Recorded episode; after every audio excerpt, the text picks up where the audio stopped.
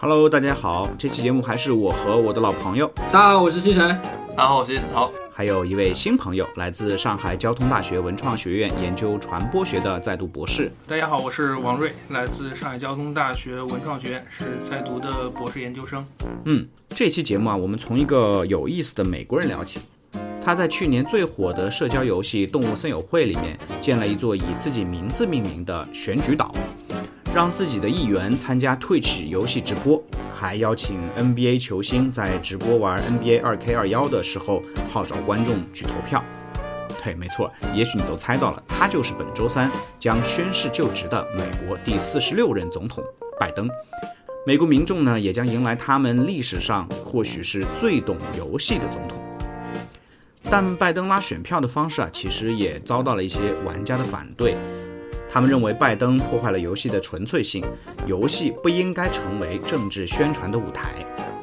任天堂呢，后来也更新了用户协议，要求用户禁止把政治和宗教的元素带到游戏里面。另外，即将卸任的特朗普啊，近日也是被各大社交媒体平台封杀，因为他的言论涉嫌煽动暴力。当年为了保护社交媒体早期发展，美国出台了《通信二三零法案》，俗称“媒体中立法”。这部法案呢，允许社交媒体可以不因为其用户所发表的非法言论而受连带责任。而今天游戏的社交属性越来越强，游戏内 UGC 的内容越来越多，那么我们如何看待游戏像社交媒体一样被政治当做一种宣传工具呢？而游戏是不是也能像社交媒体一样受到保护呢？这期节目啊，我们就聊聊这个话题。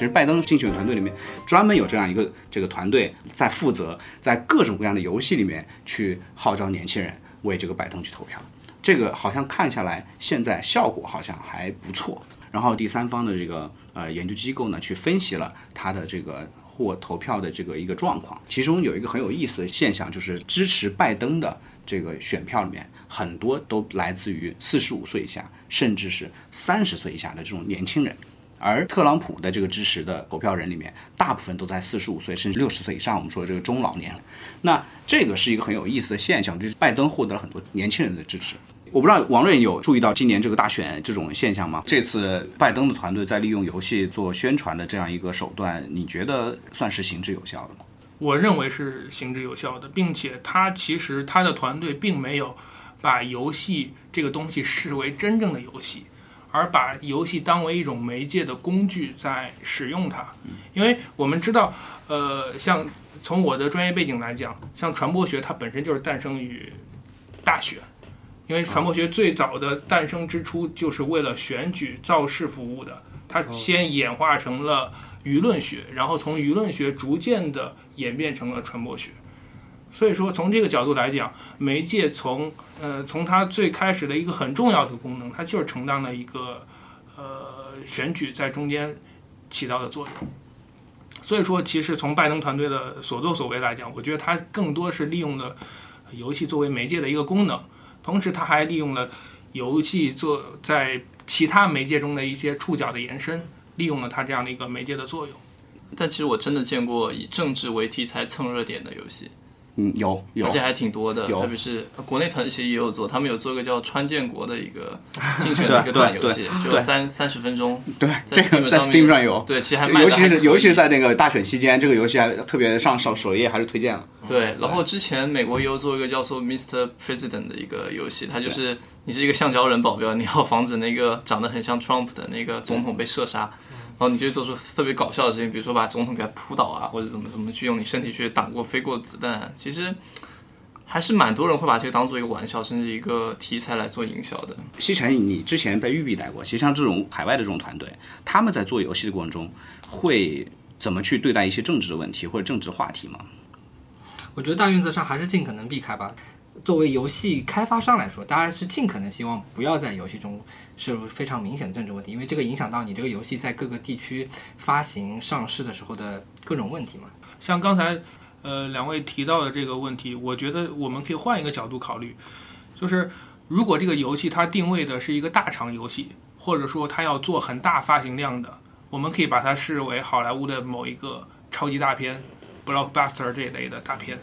那么它一定会兼顾它最大的公约数，就是在全球范围内最大适用性，不要触及任何一个国家和地区的红线。那么对于刚像刚才讲的，有的就是川普那种游戏，我们可以把它视视为一种小品，它可能就是一个喜剧片或者就是一个娱乐性质的一个东西，然后我利用这个东西去嗯博观众一笑，它纯粹就是这样一个目的，或者说我们换一个角度，它可能就是一个行业剧或者是一个行业角色扮演的游戏，嗯，它让你化身为川普身边的某一个保镖。或者说，就像就像像呃像那个《绝命毒师》啊，像《风骚律师》啊，它可能就是一个行业剧，或者是《广告狂人》啊，它就是个行业剧而已。我们所以说，就是一个题材，对它并没有把这个东西特别政治化。所以说，我们要分而视之，就不同情况它呈现的状态应该是不一样的。对于大厂家和小厂家，它的定位也是可能不一样的。那个西城讲的，其实很多大厂或者说一些团队做的时候，他为了实现。最大公约数，它会主动去屏蔽掉这些东西。但是当今天其实有很多 UGC 的内容的时候，这些东西本身就是你让渡了这个创造的权利给了玩家，那你怎么去面对玩家创造出来的东西，这不是你的初衷。对，其实我这个点我很想问一下那个王瑞的这个这个部分，就是其实就理论上在任何游戏中你都有表达的可能。就比如说你会摩尔斯电码，对吧？你可以用在 CF 里面或者 CS 随便设计，你用枪枪孔打在墙上的子弹，你去写一行字。它也是一种政治表达，但取决于你这个东西它会不会造成很大的影响，对，以及你这个表达你做的好不好，符不符合。比如说，比如说，我觉得拜登如如果他用，如果他把自己标语用这种子弹墙的方式打打打在 CF 上面，那肯定大家不会觉得多好。但如果他以这种方式，他以更亲民的、更亲近的、更温馨的，在疫情期间给大家这样一种体验的话，可能反而效果会好。所以它有个高下之分，然后可能里面还有个影响力或它一个。就是有没有造成很恶劣的影响的这这个问题，所以我蛮想问的，就是说，比如在你们传播学上面，是不是其实，其实你做一些个人表达，它可能不算数，但是如果你造成的很大规模的一些不好不良影响，它可能就会有问题，是不是有没有这种奇怪的定义？或者说，它它会参，就是说，就是说，本身内容可能不是一个唯一的判断标准，而本身这个内容产生的影响或者产生的这个效果，它也是对于这个事情的一个。好坏的一个判断的标准，或者说一个一个因因素。其实我随便乱举个例子，比如说很多 B 级片嘛，或者 cult 片那种，其实分级制度。但如果它那些片被大规模的传播，被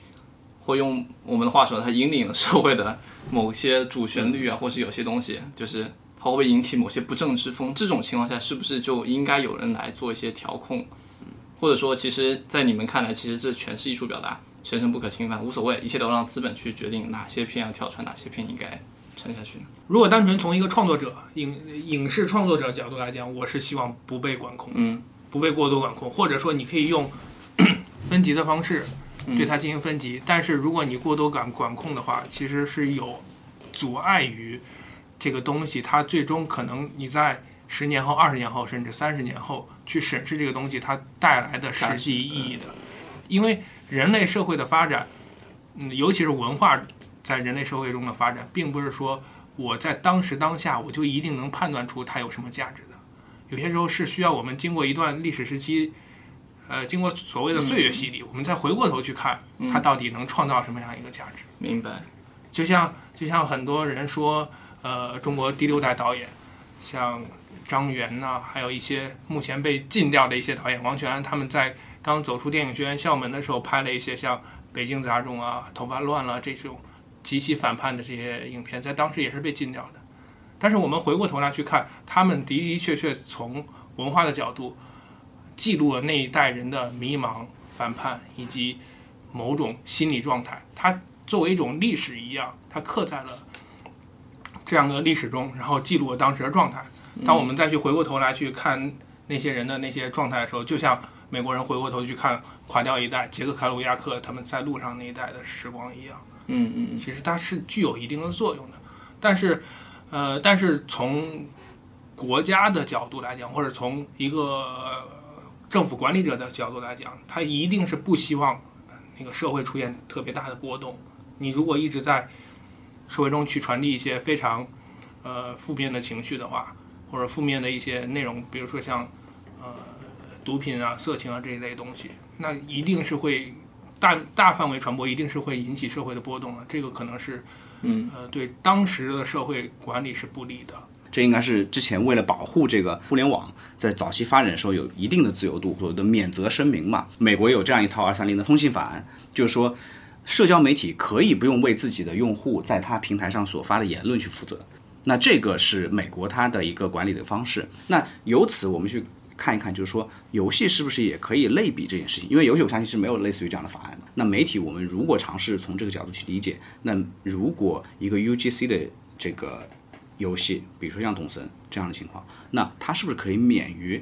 这个他的用户在他的小岛上创造的任何内容，不管这个内容是否违法，他是不是可以不用为这个负责？因为为什么？因为其实从后期大概十二月份来说，任天堂是出了一个这个更新的公告的。这公告里面是呃要求大家禁止把政治的内容带入这个游戏里面去的，这是它的用户协议里面去加了这一条。对，那也就是说，至少在任天堂它的角度来说，他觉得这个事儿虽然也许他不一定要负责，但是他觉得还是要把这个事情说清楚，有必要去免给自己先免一个责，对吧？至少他提示了用户。呃，我的想法是，任任天堂他自己的这个操作，嗯我觉得有一定可能是一定程度上是他企业自保的一种行为。嗯，这个就就这这个就可能要从他们的角度来谈了，这个这个我们就不得而知。还有一个就是可能他企业是本身有自己的价值观所在，他企业的价值观就是说我不想跟你这种政治进行掺和，因为政治也分两种，一种是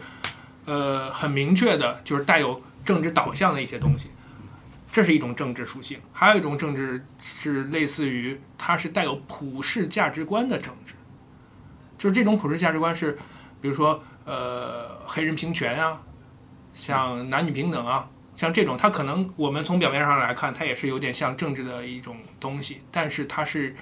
被全世界的人普遍接受的一种价值观。它这种呈现，我觉得是没有问题的。嗯，所以说从回到刚才说的任天堂他这种做法，我觉得可能就是两种倾向，一种是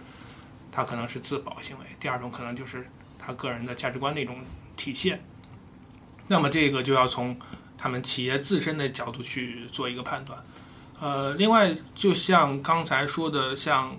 单独的法案去规定，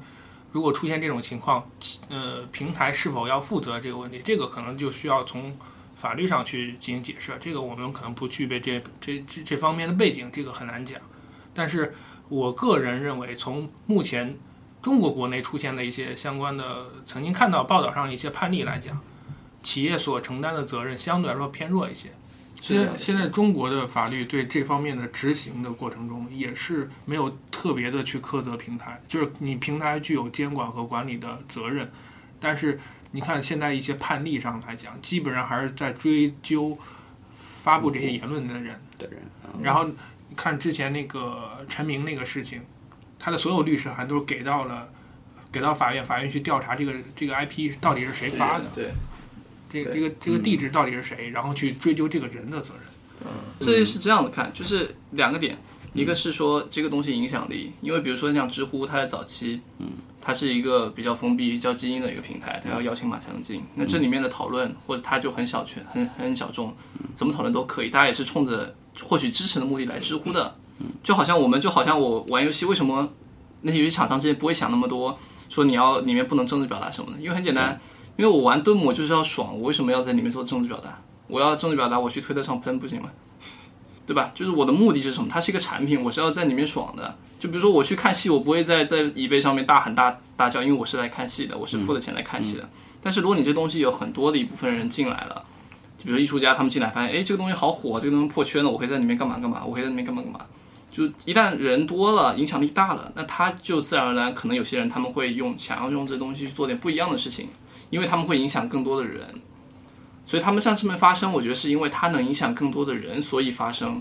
其实如果影响力没有到达那个地，我觉得不会有那么多人去闹事。那如果影响力到那个地方的时候，他们可能就会像任天堂他发布这个，因为他不想跟他玩这些无聊的政治游戏。那你要你要闹，你去其他地方闹。另外，我觉得可能呃，厂商方面更加会考量的就是它这个虽然都是 UGC 的东西，那它这个东西在中间的社交属性有多强，这个是可能厂商会考虑到一个一个管控的一个方面。比如说，我之前了解的加州大学某分校的有一个老师就在做相关的研究，是关于游戏作为游戏的社交属性。就有些人可能就是通过游戏在交朋友，像我我表哥就是，他婚礼上来参加的一些宾朋，我我我大姑问他，哎，这是这谁啊？他说啊，网友，怎么认识的？打游戏认识的，从线上走到线下。那么这个这个东西，它除了 UGC 的内容之外，游戏所带来自身的社交属性，它也可能是呃厂商需要考虑的一个方面吧。也是这个，也是某些像拜登团队，他想利用动森，以动森为例去做这个东做这个竞选上的一些作用的时候，他可能会考虑到，因为动森它带有一定的社交属性。嗯，对，我在想起，其实其实政游戏中会用游戏做一些政治表达，并不是没有出现过。其实很多的国外的一些艺术作品，他们基于反战题材的艺术作品，他们都是从一些枪战游戏出发。就比如说你啊，它连接到一个反恐精英的服务器里，这里面没有一个人死亡，它就会在地图上搜索当时伊拉克战争下面的某一个具体的名字，就会被找到那个地点，就会在地图上被实时的检索出来。呃，比如说他在那里面每次他打的这局对局，其实就像个行为艺术，就是你你你每一次在打打就是对对局里面，你杀死一个人或别人杀死一个人，你就会发一个。呃，当时阵亡的一个真实的士兵的姓名的名单发在那个游戏的公屏上，别人问，然后你也不知道，你也什么话都不说，你就继续发，就这样的一个行为艺术，它其实也是在用游戏的方式去做一些他的一种可能算是反战的一种，或是对游戏或者枪战这种游戏真实性的一种反思。嗯，但是我觉得他和今天的还不太一样，就是说他那种政治表达更多是一种反思性的，但是。拜登，或是说，呃，这样的一个东西，其实是不是意味着说，政治的这一部分的力量也开始慢慢的想要驯化游戏世界，或者说，它需要，它不只是一个监管的问题嘛，对吧？监管是说我不让你这边出现某些东西，他现在想要的是，我想进入你这个场域，我想利用你去达到我的一些目的。就是我觉得比较有意思讨论的是说，在游戏里面这种形式进行这样的一个政治宣传，或者这种他们的什么 campaign。呃，有什么样的好处，或是相对于在现实中做，它的一些特性在哪里？他会给人带来的影响是怎么样的？那他表示的拜登一种怎么样的心态，或怎么样一个姿态？那他和年轻人为什么？就假定它是有效，它会怎么会为什么会发生这样的一种更深入的一个连接？我觉得这个是我比较好奇的一个问题。我你这么一提，我突然会觉得会不会是因为疫情的原因，大家不太好做线下的这种 活动，所以就找了各种各样这个，比如说啊，假设是我们一个竞选团队，我们说今天给拜登做一套，那就肯定有人提出来，今天我们线下没法去做，那我们要不要再？对，其实你说的就一个点，就是它跨越物理空间，对，然后能够在即便失联的情况下，还是能够有这样一个亲近感。对，这对这个是一点。我觉得你要放在去年这个情境里面，这个确实是一个不得不考虑的，或者说，是是有可能，必然必然是一个重要的原因。有可能，有可能就是一种线上的一种宣传方式的一种之一吧，可能是对。另外，我觉得也有可能，他们竞选团队是拿到了有一些很一手的、很直接的数据，就是说，比如说某些东西，它可能就形成像蓝海一样的东西，我应该。我应该去砸，就是像之前川普上一轮竞选的时候，可能年轻人投票率不高，或者是对事件的知晓率不高，接晓呃那个接受度不高。那么会不会拜登团队就是有针对性的，有这样的很官方的咨询公司给到他们很直接数据，就是说这些东西真的是有用。那好，那我就去做。对，其实我想提一个点，就是说，就是游戏的媒介和可能和那种嗯，就是推特这种方式还差很多。因为就是在推特上，如果你没有粉丝，你就是一个无名小卒，对吧？你就是一个无数的节点中的一个微不足道的一一环。但是其实就可能大家都用过腾讯会议，对吧？就是其实是每个人上面有个小头像。但如我其实用过那种线上空间，就你会有一条小鱼站在那个地方，哦，你说话你能看到其他人他们站在什么地方，你可以鼠标点击去随便移动这个你在的地方，你可以或去客厅，或去另一个房间什么的。它这种其实线上的空间，它就给了你一种。就是存在感，嗯，其实我觉得整个这样的一个拜登的行为，他其实在一个是为年轻人他做的一次示好，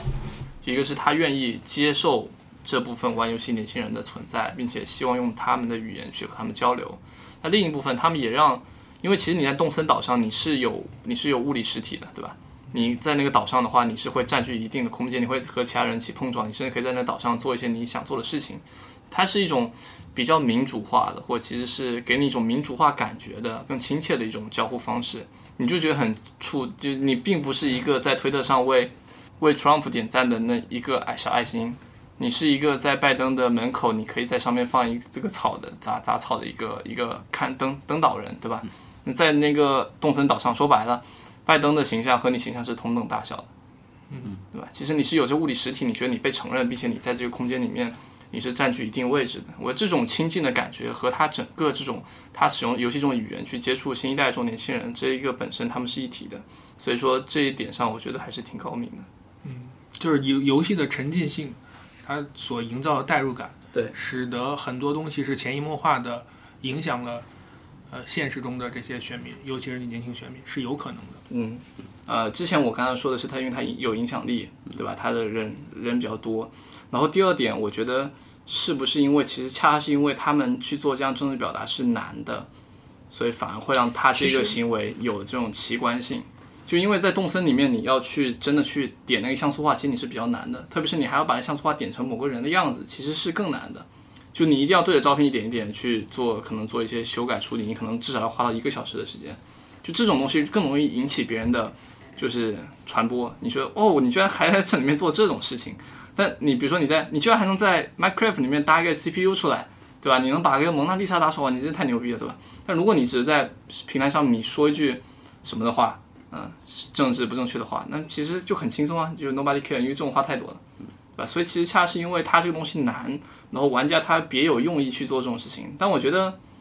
嗯，我能，我没办法做到提前管控，我最多事后去控制。就我觉得刚刚子韬前面讨论的有两点，我觉得总结的非常好，就是讲为什么，就我们这个话题里面，为什么动森这个东西，它会在这个时间段会成为一个某种程度上影响大选的一个东西。就一个是，首先它有影响力了，对对，这一点我觉得。第二个是它有奇观性了，就是因为你在这样的媒体上，你去做这样一件事情是不容易的，你明白吗？就好比有些人为什么会在《我的世界》里面去把什么一个城市重建了。我操，那我手动画张画，我这个精度比这个还高呢。我拍张照，做个艺术创作还要更加容易。但你想，在我的世界里面，在这这种相对精度更低的情况下，他完成这么一件很难做的事情，这个奇观性这件东西，让它更具了传播性，它有了影响力，更具有了传播性，导致这就滚雪球一样不停滚滚滚，在一个层面上就这个事情，比如说如果一个政治事件进入之后，它才有了。这个可能性，嗯，它才有了去影响现实生活中一些社会事件、政治事件的可能性。所以我觉得回到我们为什么会讨论这个话题，那我觉得子韬这两点总结的是，我觉得蛮到位的。因为其实你把这两点拿到其他的一些社交媒体上，可能就没有这样的东西了，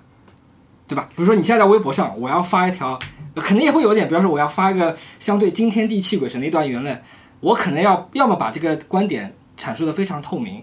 要么或这个东西写的非常长，或者是什么这样，这个东西跟游戏中实现同样的东西的奇观性来比，就是有点弱，有点像，但是确实达不到游戏中那种效果，对吧？所以，所以我再说回来，我作为一个说，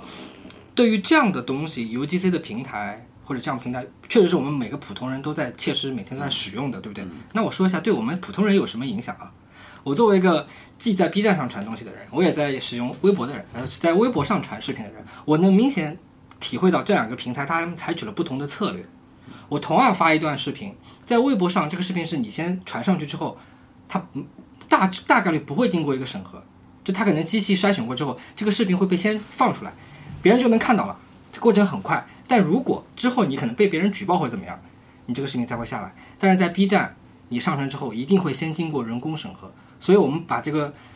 就是说，不同的它的产品的背后的这个这个这个这个利益方资方，他会采取不同的手段去针对我怎么去管理我平台上的这种 UGC 的内容。那其实大家可以看到，他们采取不同策略，可能多多少少也会影响这两个品牌、这两个产品它不同的那种定位吧。那你看，为什么现在微博上它会成为一个很好的，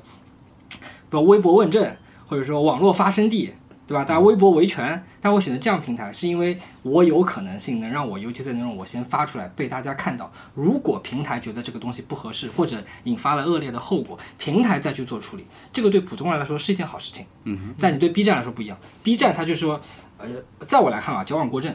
就他怕任何东西一旦上传就产任何我杜绝一切可能性，我先自己审一遍，而且我自己有过一两次经历，这个审核是有的时候是这种标准是非常模糊，跟有点有点有点就很人为的可笑，很人主观的感觉很人为的。你你可能今天是这个后台是这个人审，明天换一个你再传一遍这个视频，这个后视频就过了，你知道吧？这个东西就就很奇怪的，就是但他们我 B 站我传视频小妙招。对我的观点就是说，他们采取不同的策略，对我们普通人来说，使用这样的产品会造成不同的影响跟结果。可能游戏也会这有类似这种状态，就是就是相对而言，比如说我们看到可能更多自由性、自由发挥的游戏，或者更自由的这种创造的游戏，它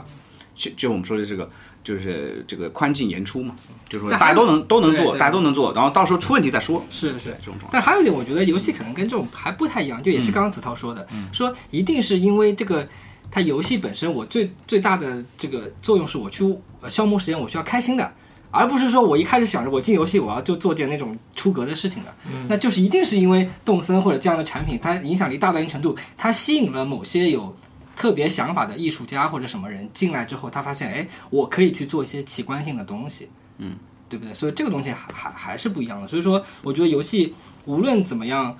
就作为开发商来说，它首先最大最大的要求是我规避任何的可能性，但是你不可能要求他在这个上面再去做更进一步，他也做不到。其实我蛮想多听点王王王瑞的感觉的，就是说，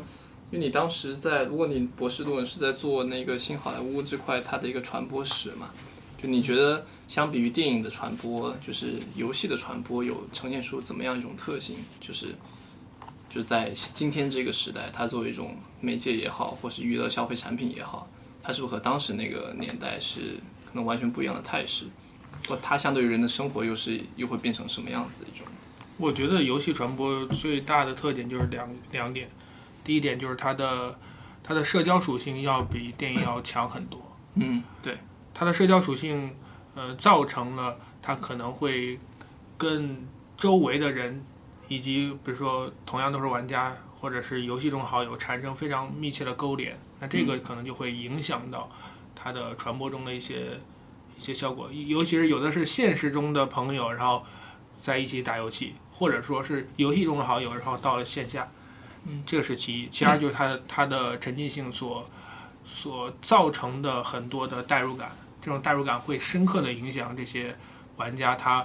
呃内在对一些东西的认知。嗯，对就是有些东西可能，比如说一一个所谓的违法行为，他可能在现实中他是觉得这个东西是不会发生在我身上的，但是他在游戏中完全沉浸进去的时候，他对这个东西的接受度可能是一种几何倍的增长。那么，所以说这两点，我认为是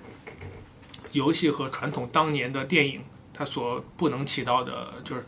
就是它它超越电影的一些东西，因为电影它始终是一个观看，它是一个被动的接受，而不是说我主动走入这个其中，沉浸在这个空间内，在这个赛博空间内，我能自己去发挥我自己的作用，这是两者呃非常明显的区别。嗯，所以说回过头来讲，其实我们刚才讨论的这么多东西，呃，我们再去反看，呃，斯皮尔伯格的那部是斯皮尔伯格吧，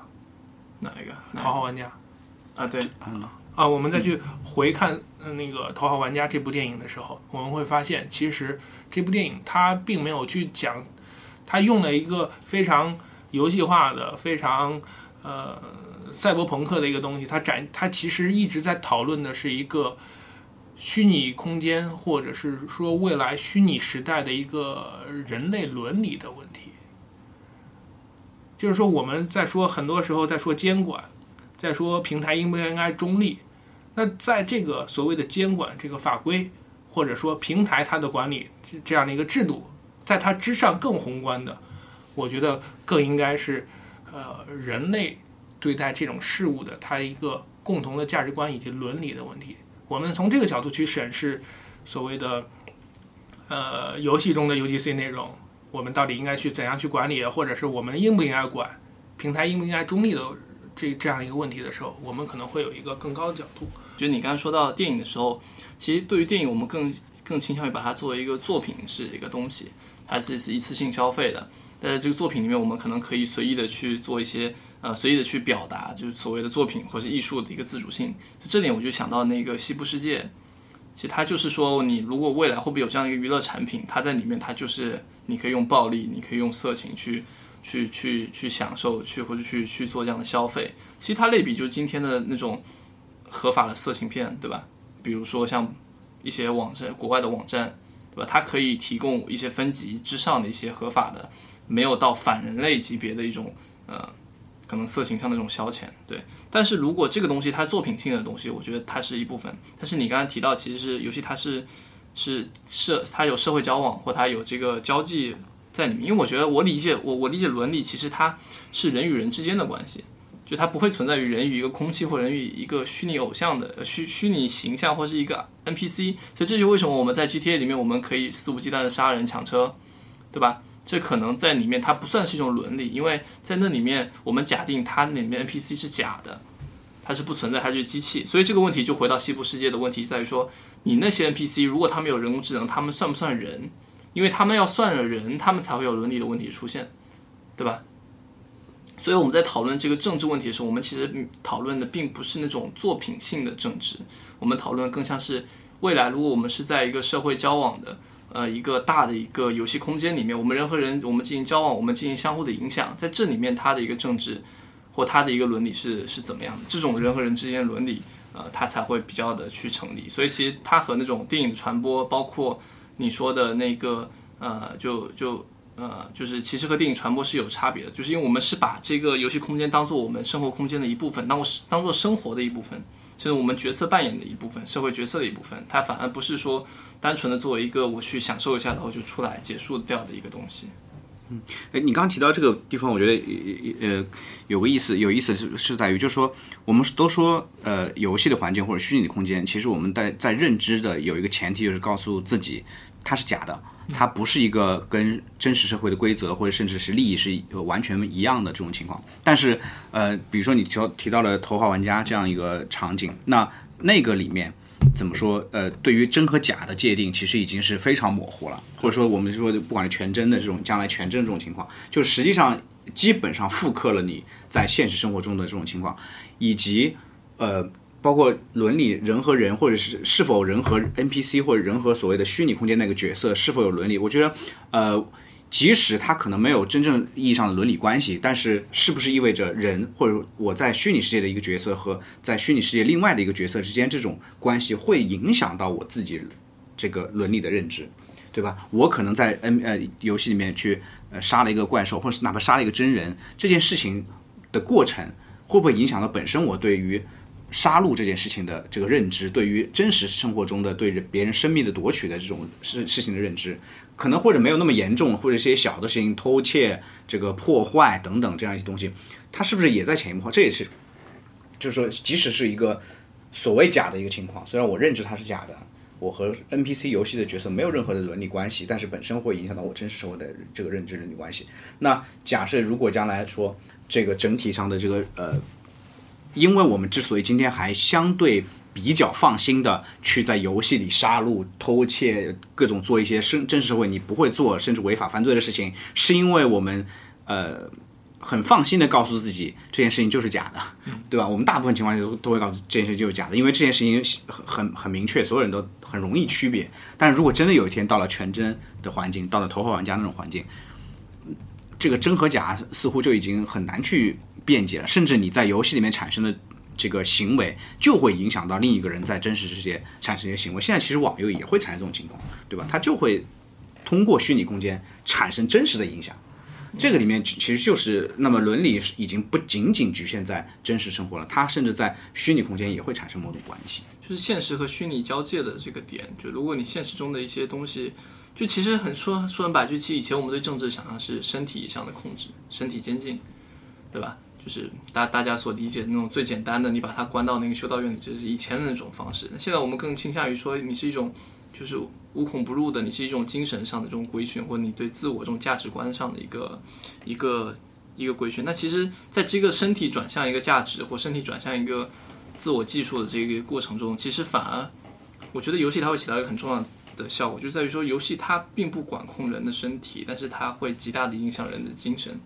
其实包括你刚刚你们你刚说你的表哥在婚礼上的朋友是他游戏中的好朋友，可能他就是他他可能和这个对方在游戏中有政治关系，比如说他就是一个工会的老大，他们旗下下面都是小弟，他们把他叫过来，那这种政治关系是不是在现实中他会有这种非常明确的这种映射，对吧？对，对，那其实相对的，如果所以为什么我会有时候中间我会起触到另一个点，就是说如果游戏这个对认知有强大影响和强大可能性的工具，它作被作为的一个政治的武器或是手段进行这样的宣传，它常态化了或是隐藏在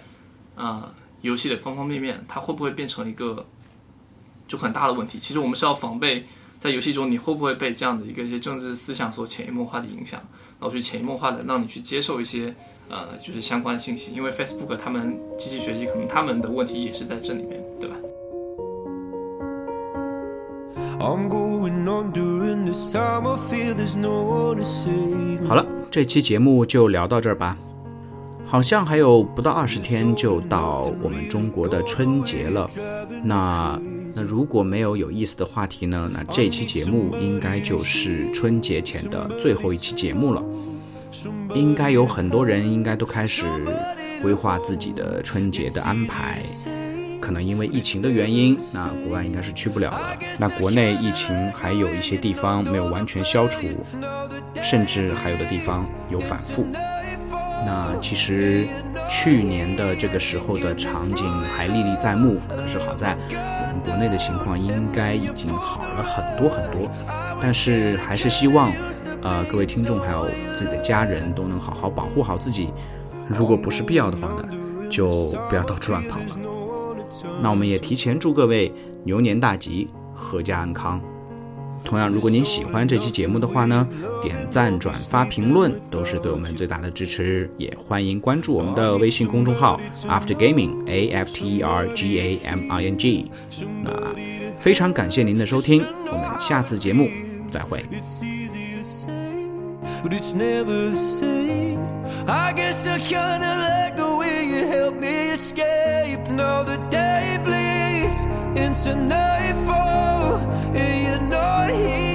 To get me through it all. I let my guard down, and then you pulled the rug. I was getting kinda used to being someone you